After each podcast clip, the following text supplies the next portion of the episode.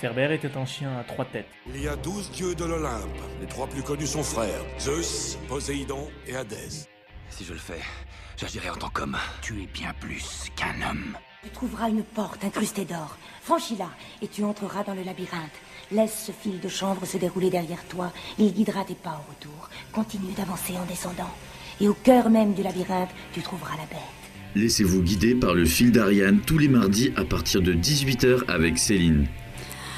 Amis des ondes, amoureux du soir, bonsoir, bienvenue dans le fil d'Ariane, le fil qui vous guide sur le chemin magnifique de la mythologie grecque. Le fil d'Ariane, c'est un guide qui vous fait voyager dans le temps et l'histoire, cap sur la Grèce antique et ses mystères authentiques pour une évasion 100% gratuite. Oubliez votre quotidien, votre semaine interminable, votre colloque qui n'a toujours pas fait la vaisselle depuis une semaine.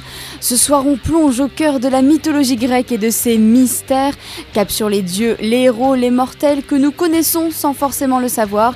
Des histoires qui vous divertissent, vous choquent et qui vous guident tel un fil conducteur. Ne soyez pas savants, soyez juste curieux. Aujourd'hui, on sort la laisse du chien, on donne du pain au canard, on oublie ses phobies, on parle animaux dans le fil d'Ariane. Et dans la mythologie grecque, ils ont une place importante. Ils sont souvent offerts en sacrifice aux dieux, mais ils ont, comme nos héros, des mythes tout autour d'eux. Dans cette émission, vous allez savoir pourquoi le coq chante et vous gâche vos grasses maths. Je vais vous faire découvrir comment Zeus est élevé et Flavien vous attend pour une nouvelle sélection. C'est parti, vous êtes prêts? Bah, Prenez votre chat sur les genoux et bonne écoute. C'est Céline et vous êtes dans le fil d'Ariane.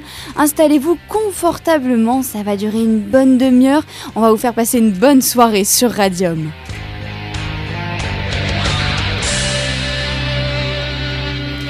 Notre premier mythe de ce soir rend hommage à un insecte très célèbre. Euh, Vous savez, ce petit animal qui vous fait peur, c'est souvent la plus grande phobie des hommes, celle qui vous paralyse, vous empêche d'aller sous votre lit pour vérifier si ce monstre se cache là-bas, c'est l'araignée. Oui, oui, je sais, elle fait vraiment trembler tout le monde. Eh bien, l'araignée a tout un mythe derrière elle. Elle est bien connue pour tisser les toiles redoutables. Et ça, c'est grâce à un personnage de la mythologie grecque. Ah bon? Ah ben oui, le nom araignée vient de la jeune femme Arachné. C'est qui celle-là? Eh ben c'est une princesse qui nous vient d'une région grecque en Colophon. Elle a un don très rare, elle sait tisser. La seule qui a aussi ce pouvoir, c'est Athéna. Athéna, c'est la déesse de la sagesse et de la guerre stratégique. Elle est intriguée par le don d'Arachné, et peut-être un petit peu jalouse, hein, faut l'avouer. Et donc elle va se déguiser en femme pour venir à la rencontre d'Arachné pour voir comment elle se débrouille. La princesse est vraiment douée et Athéna est charmée. Bon, jusqu'à ce qu'Arachné affirme être bien plus forte que la déesse. Cette jeune femme est très connue pour sa vantardise et elle refuse d'ailleurs d'admettre que son don lui a été inspiré par des grands professeurs ou même par Athéna elle-même. Quand la déesse essaie de la convaincre d'être un petit peu moins prétentieuse, Arachné se moque d'elle. Athéna n'apprécie pas du tout et elle entre dans une terrible colère. Oh bah vous savez, hein, quand deux filles se disputent, vous savez comment ça finit. Allez, on se met dans l'ambiance des combats, ça vous dit un petit peu un combat de filles? Je devrais avoir honte de faire ça, mais tant pis, j'assume, c'est parti. Elles sont deux femmes et rien ne les arrête. Elles sont belles, elles sont grandes et elles sont à bout de nerfs. D'un côté, il y a Arachné, la grande tisseuse du siècle. Bon, enfin ça, c'est elle qui le dit. Et Athéna, la grande tisseuse du siècle. Oui, ben enfin, ça c'est elle aussi qui le dit. Elles sont toutes les deux face à face, se saluent. Il ne nous manque qu'un arbitre et je vais demander à Zeus, le roi des dieux, de venir à côté de moi. Et c'est parti pour un carnage sanglant, des cheveux arrachés, des robes déchirées, des griffes plantées au travers de la poitrine, des cris aigus et des dents en moins. Non, en fait, ça va se passer un petit peu différemment. Allez, on va couper la musique, on se remet dans l'ambiance.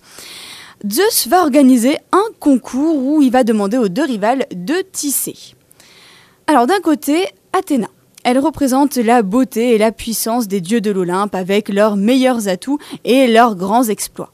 Elle peint des personnages qui ont contrarié les dieux et qui ont été victimes de leur orgueil.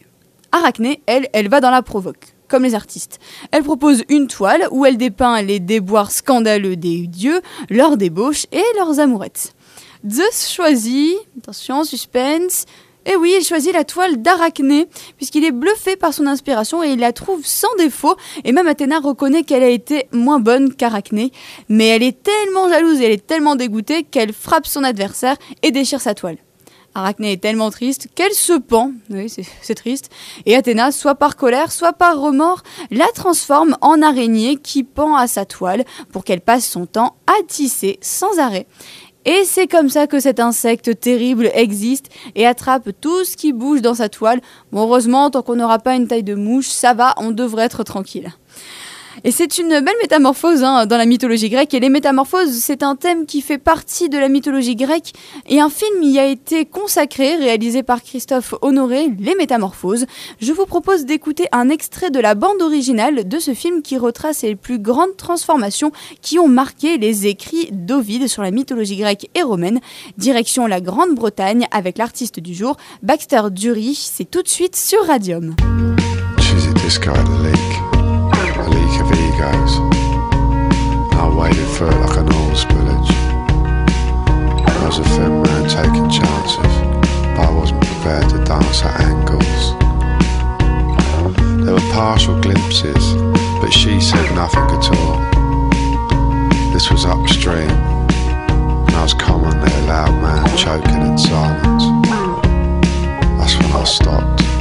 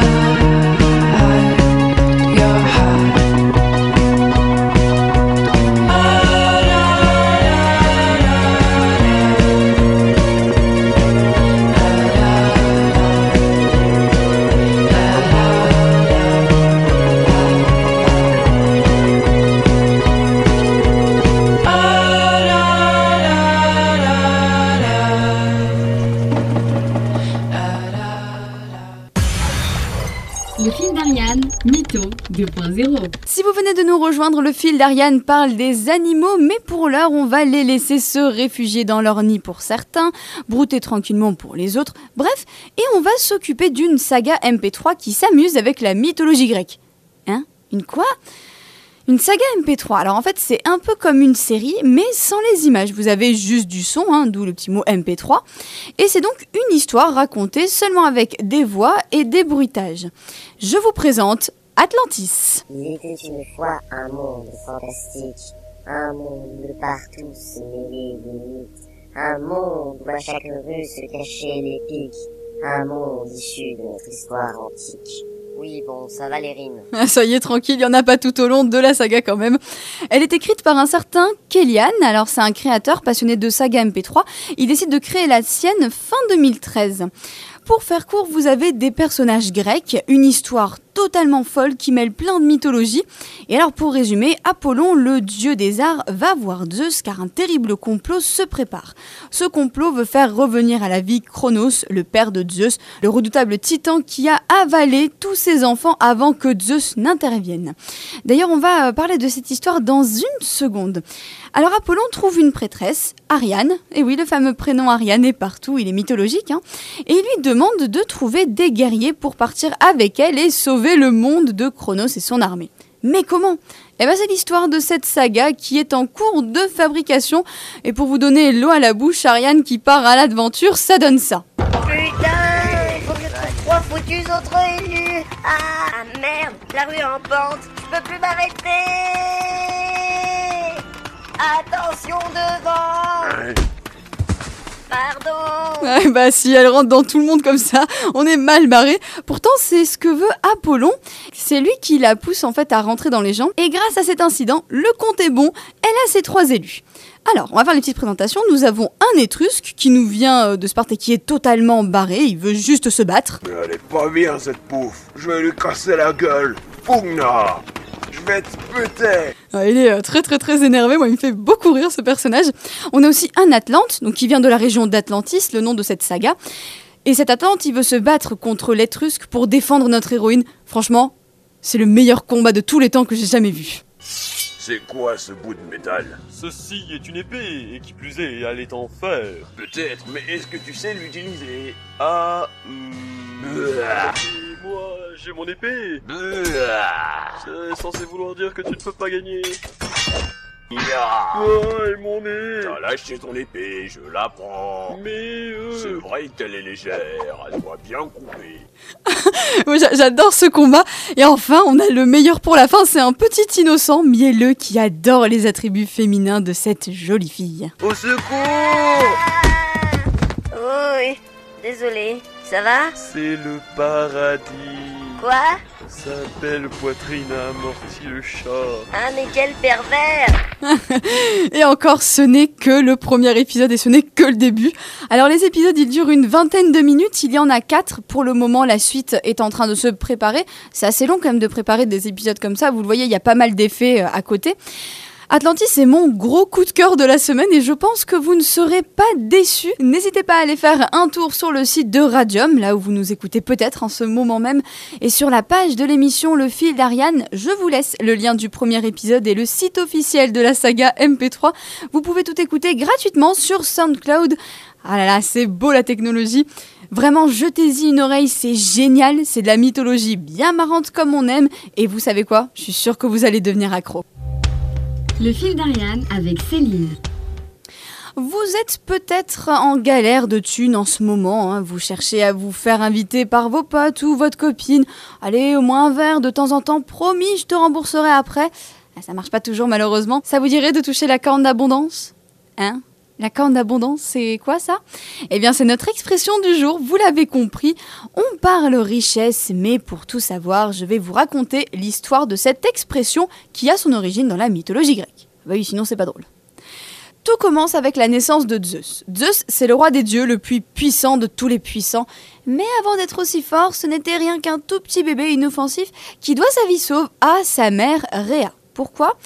Parce que son père, Chronos, le titan qui donne son nom au temps, avait entendu dire que l'un de ses enfants le détrônerait. Alors pour ne rien risquer, lorsque sa femme Rhea accouche, il avale directement ses nouveau-nés pour être tranquille. Et hop, Miamera, Miamestia, oh un bon petit Poséidon, oh et un Hadès avec du viandox, oh c'est parfait. Bon, les frères et sœurs de Zeus disparaissent dans son estomac. Rhea en a assez et demande conseil à Gaïa, la Terre. Gaïa lui dit de remplacer son dernier bébé par une pierre entourée de l'ange. Chronos n'y verra que du feu. Et elle a raison, Chronos avale la pierre d'un coup et sans broncher. Bon ok, tout va bien, il est vraiment normal ce titan. hein. Rhea va cacher son fils. Elle l'appelle Zeus. Elle le laisse à Amalthée, une chèvre. Bah oui, parce que dans la mythologie grecque, c'est logique, les animaux peuvent élever des bébés. hein. Je vois pas pourquoi ça étonne tout le monde. hein. Zeus est donc en compagnie de cette chèvre qui s'occupe bien de lui, c'est même elle qui va l'allaiter. Il y a aussi des abeilles qui nourrissent le jeune dieu avec leur miel. Il est heureux et vit comme une personne normale. Un jour, il s'amuse et développe sa force légendaire, et il finit par casser une des cornes de la chèvre. Bah la pauvre. Amalthée ne lui dit rien, mais Zeus est vraiment désolé et pour se faire pardonner, quelques temps plus tard, il remplace sa corne avec une corne qu'il crée et qui est magique. C'est la fameuse corne d'abondance. Elle lui permet d'avoir accès à toutes les richesses qu'elle souhaite. Comment il lui offre? Eh bien en fait un jour il apprend qu'il est un dieu et d'où il vient. Furieux, il décide de venger sa mère en tuant son père. Il se présente comme un serviteur auprès de Chronos et lui fait boire du vin. Il lui assure que ce n'est pas dangereux. Bon, ce qui est sûr, c'est que Gaïa le lui confie, c'est elle qui mélange tout ce breuvage et ça donne un terrible mal de ventre à Chronos qui a une gastro abominable. Il vomit absolument tout ce qu'il a dans l'estomac, mais vraiment tout. Hein. Le café du matin, le poulet rôti d'il y a trois jours, les 50 moules à la crème du mois dernier, le cassoulet d'il y a au moins trois ans et ses six enfants. Ah, et bien sûr la pierre, hein. la pierre, celle qu'il a avalée à la place de son fils Zeus. Tout ça en bouillie et tout, ça rend dégueulasse. Non, non, en fait, euh, dans la mythologie grecque, il euh, n'y a pas de problème, hein, tout sort en état normal. Du coup, les frères et sœurs de Zeus sont libérés et peuvent vivre une vie de dieu tout à fait normale. Mais ça, c'est une autre histoire. Amalthée est donc remercié par Zeus et possède toutes les richesses du monde grâce à sa corne d'abondance. Zeus va aussi placer la chèvre dans le ciel, c'est une constellation, vous savez laquelle? C'est celle du Capricorne. Et si vous voulez en savoir un peu plus sur les signes astrologiques dans la mythologie grecque, rendez-vous sur la page des podcasts du fil d'Ariane sur Radium. Dans certaines légendes, Amalthée est une naïade. C'est un peu comme une nymphe, une jeune femme qui protège la nature. Ici, c'est une nymphe des eaux, la naïade, ce qui peut paraître plus logique pour élever Zeus, mais la plupart du temps, on la qualifie de chèvre. En tout cas, dans la légende où Amalthée est une naïade, elle nourrit Zeus avec le lait d'une chèvre. Et un jour, Amalthée, donc la naïade, casse une des cornes de la chèvre qui nourrit Zeus, et elle la présente à Zeus, qui la touche avec ses lèvres, et elle se transforme en cette fameuse corne d'abondance. Pour la petite anecdote, avant, certaines femmes utilisaient du lait de chèvre quand elles n'arrivaient pas à allaiter leurs enfants. Alors maintenant, ça se fait plus vraiment, mais ça a déjà existé à certaines époques. Aujourd'hui, la corne d'abondance, c'est aussi une expression qui indique soit qu'une personne a beaucoup beaucoup d'argent, ou soit qu'elle possède un grand nombre de richesses. En gros, c'est un peu euh, la boîte à trésors. Et c'est une, une, expression qu'on entend de temps en temps et certains auteurs s'en sont inspirés. Écoutez. On la retrouve dans la saga Hunger Games dont vous venez d'entendre le mythique son du Gémeaux-Cœur, un petit peu l'emblème du livre et de l'héroïne. Et dans Hunger Games, la corne d'abondance, c'est l'endroit où les participants du jeu peuvent trouver tous les outils dont ils auront besoin pour survivre durant les jours terribles qui les attendent. Et pour rester dans l'ambiance du fil d'Ariane, une surprise ce soir. Voici la musique du générique de l'émission Marilyn Manson, extrait de la bande originale La colère des titans, un film qui raconte la guerre entre les dieux grecs et les titans. Maintenant, vous savez tout sur notre générique qui fait partie de ce fil d'Ariane. Alors attention, hein, ça part lentement, on pense que c'est une musique toute douce, mais vous allez voir, ça envoie du lourd et c'est tout de suite sur Radium.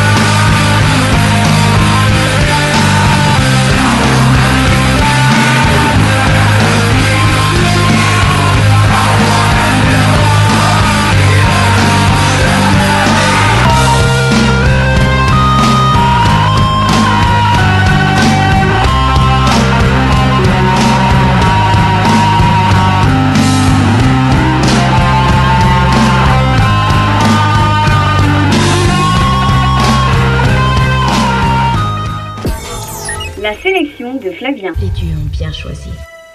J'espère que vous passez un bon moment sur Radium ou que vous soyez chez vous ou en train de réviser. Je vous accompagne pour vous donner du courage et je ne suis pas toute seule. Ça y est, le moment est venu. C'est parti pour retrouver Flavien et euh, sa sélection de la semaine. Oh, c'est quoi ça? Flavien, qu'est-ce que t'as fait encore? Quoi, tu reconnais pas? Ah si si, je reconnais, c'est Harry Potter ça. Eh oui, vous ne rêvez pas, ce soir on se plonge bien dans l'histoire du plus célèbre des sorciers. Mais attends, Harry Potter et la mythologie grecque, c'est quoi le rapport Je comprends pas. Attends, tu es en train de me dire que tu es une grande fan d'Harry Potter et que tu n'as jamais remarqué les références à la mythologie dedans? Oh, il faudrait que j'y réfléchisse, doit bien y avoir... Non, euh, non, non, non, non, c'est bon, ça va prendre des heures. Je vais aller plus vite, je vous ai ramené ce qui a inspiré J.K. Rowling pour entourer la vie de son personnage. On y va? Vous êtes Allez, prêts? D'accord, dis-nous tout. Harry Potter et la mythologie grecque, ça donne quoi? Alors, on commence par un personnage et par un que vous n'auriez sans doute pas soupçonné à moins de vraiment s'intéresser à lui. Oh, Seigneur, nous avons des ennuis. Oh, ce rusard Absolument, le gardien de Poudlard, l'école d'Harry Potter. Son prénom est mythologique, il s'appelle Argus Rusard dans la série Argus. C'est latin, mais en grec ça se dit Argos. Et Argos était un géant connu aussi sous le nom de Panoptes, qui veut dire celui qui voit tout. Il avait 100 yeux, ce qui lui permettait de voir tout et tout le temps. Car même quand il dormait, il fermait 50 yeux et en gardait 50 ouverts. La déesse Héra tenait beaucoup à lui. Argos était son serviteur.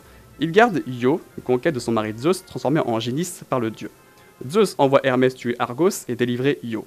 Le géant meurt, Héra échoue, mais récompense la fidélité du géant en transférant ses yeux sur les plumes du pan, son animal favori. Le géant et Rusard sont pareils, personne ne peut tromper leur regard. Ouais, les lecteurs retrouvent pas mal de créatures hors du commun. Certaines sont sûrement inspirées de la mythologie grecque, alors j'imagine. Oui, et l'une d'elles, dès la fin du premier livre, Harry, Ron et Hermione, les trois amis inséparables, vivent plein d'épreuves. Ils doivent passer au-dessus de Touffu, un chien redoutable qui garde l'entrée d'une trappe. Chien qui a trois têtes. Eh ben voyons ce que ça donne. Est-ce qu'ils s'en sortent avec ce chien?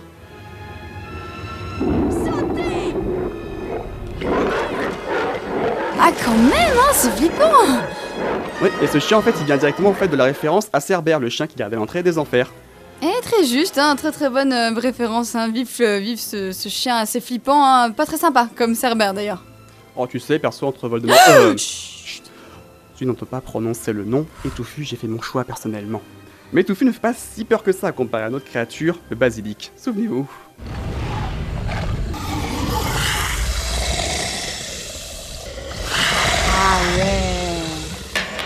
Bon, vous en faites maintenant Ah bah oui, oui, je comprends mieux. Bah ça va, il a l'air tout mignon et tout, on a presque envie de le caresser. Bonne idée Caresser ce serpent gigantesque qui cherche à tuer Harry, et qui tout le long de l'année se bat dans le plus grand des calmes, dans les tuyaux immenses de l'école pour pétrifier tous ceux qui croisent son regard.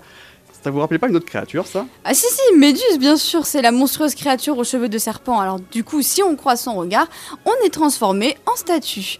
Allez Flavien, réfléchis bien, c'est un peu ton instant de gloire, l'instant ultime pour que tu nous donnes ta dernière référence mythologie grecque dans Harry Potter. Alors je pars sur une créature beaucoup plus jolie, mais aussi plus sadique, les sirènes. Elles apparaissent dans le quatrième tome La Coupe de Feu. Harry et trois autres sorciers doivent passer des épreuves assez flippantes. Ils ont un œuf, il faut le plonger dans l'eau, et là la voix douce des sirènes leur donne l'indice.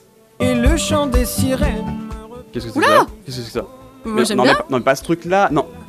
L'autre chant des sirènes, pas cette voice-là, l'autre. Ah. C'est mieux, mais c'est pas ça. Tu, tu en fais exprès. Non, non, non, Ah, le je- vrai chant des sirènes. je sais pas qui c'est qui réalise cette émission, mais vraiment, vraiment, il a bon goût. hein. Bon allez, sinon tu vas râler. Ah bah voilà, enfin. C'est moins marrant tout de suite. euh.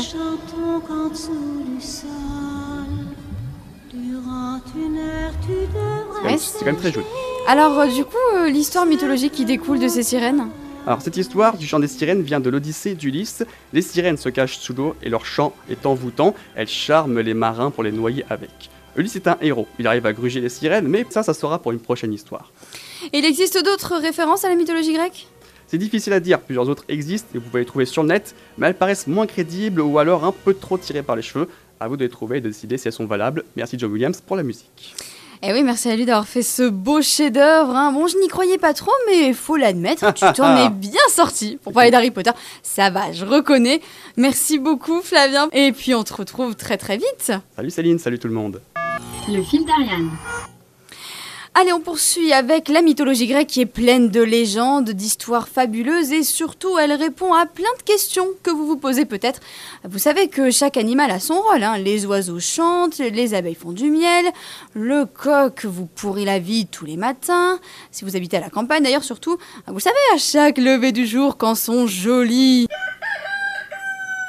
vous gâche toutes vos grasses maths et que vous vous demandez pourquoi bon sang ce foutu animal se sent obligé de réveiller tout le monde à chaque fois que le soleil se pointe, eh ben en fait c'est pour secouer les poules, ça oui, mais il y a une autre raison et l'histoire nous vient de la mythologie grecque. Eh si si, encore une, je vous jure. Alors tout commence avec un personnage, celui du jour, il s'appelle Alectryon. Alors je sais, il n'est pas du tout connu et vous n'avez sans doute jamais entendu son nom, mais c'est un homme qui a bel et bien existé dans la Grèce antique. Alectryon, c'est un éphèbe. Un quoi? Un éphèbe, en fait, c'est un jeune garçon qui est autonome et qui n'est plus sous l'autorité des femmes. En gros, sa mère a fini de l'éduquer. Et à Athènes, les jeunes garçons qui pratiquent l'éphébie, ce sont ceux qui font un service militaire. C'était sûrement aussi un beau jeune homme, puisque maintenant, on dit de quelqu'un de séduisant que c'est un éphèbe. La déesse de la jeunesse, Hébé, veille sur eux. Alectryon est donc jeune et beau. Il est au service du dieu de la guerre, Arès, un dieu violent, colérique, pas très commode. Arès a une relation secrète avec Aphrodite, la déesse de la beauté et de l'amour. En gros, pour vous expliquer rapidement, Aphrodite, c'est la plus belle et elle est mariée à Héphaïstos, le dieu forgeron qui est aussi le dieu le plus moche. Alors pas étonnant qu'elle veuille voir ailleurs et qu'elle veuille un peu s'amuser. Elle a donc une relation avec Arès et pour ne pas se faire prendre, le dieu la rejoint la nuit quand Héphaïstos n'est pas là. Arès demande à Alectryon de rester pas loin et de surveiller. Il doit prévenir le dieu un petit peu avant que le soleil se pointe. Euh, pourquoi? Euh, Parce qu'en fait, Hélios, le dieu du soleil, voit tout et rapporte tout. Arès ne veut surtout pas qu'Hélios le voie et dise tout à Héphaïstos, ça peut se comprendre. Ça marche, Alectryon le prévient à chaque fois, sauf une nuit où il a un coup de barre. Ah, vous imaginez? Allez, juste une sieste de 20 minutes. De toute façon, ça va, il va se réveiller à temps. Mauvaise idée. Ah oui, très très très mauvaise idée puisqu'il ne se réveille pas du tout à temps. Arès sent alors les rayons du soleil qui défilent dans sa chambre et il sait que c'est trop tard, pire qu'une photo Facebook, tout allait se savoir en deux secondes. Arès est furieux et il va punir Alectryon. Comment? Non, non, il va pas lui arracher les yeux, il va pas l'éventrer non plus. Les dieux sont quand même beaucoup plus méchants que ça. Il va le transformer en coq. Oui, parce que les dieux peuvent transformer n'importe qui en n'importe quoi. Et pourquoi un coq? Eh bien parce que comme ça, il n'oubliera jamais de prévenir quand le soleil se lèvera. Et oui, c'est pour ça que tous les matins, vous entendez ce foutu animal qui vous réveille pour vous dire Le soleil se lève, lève-toi Merci Alectryon et merci Arès, ça c'est super, vraiment c'est génial. D'ailleurs, Alectryon, ça veut dire coq, pour la petite info. Bon, et nos deux tourtereaux, ils deviennent quoi? Qu'est-ce que c'est que ça? Alors, les amoureux, on s'éclate. C'est dégueulasse. Alors, c'est ici que ça se passe? Hé, Hermès, tu prendrais bien la place d'Arès On aura tout vu. Euh, quand tu veux, Héphaïstos, tu m'enfermes avec Aphrodite, hein Ouais, ouais, en gros, Héphaïstos les emprisonne dans un filet magique et invisible et il appelle tous les dieux pour qu'ils puissent se rincer l'œil. Bon, en fait, c'est fait de manière très très humoristique, un peu contemporaine et disons que ça manque beaucoup de sérieux dans cette vidéo, mais ça raconte bien la légende et c'était sympa. Et si vous voulez des détails encore plus croustillants, je vous invite à écouter notre toute première émission du fil d'Ariane consacrée à l'amour dans la mythologie grecque. Bon, bah du coup, on peut peut-être lui dédicacer tous les peintures de coq au monde? Et on peut aussi lui dédicacer cette émission qui touche à sa fin. Et oui, une demi-heure avec vous, vous savez quoi, ça passe vraiment très très vite. Moi, j'ai pas vu le temps passer. Et je suis ravie de vous retrouver chaque semaine. Un grand merci de suivre vous aussi le fil d'Ariane. On va faire une bonne partie du chemin ensemble pour découvrir la mythologie grecque. hein. Vous, vous en savez un peu plus maintenant. Et il reste encore plein de mystères à éclaircir. On se retrouve très très vite pour d'autres potins mythologiques. D'ici là, prenez soin de vous et gardez le sourire en écoutant Radium. Tout de suite, la suite de vos programmes qui vous accompagnent.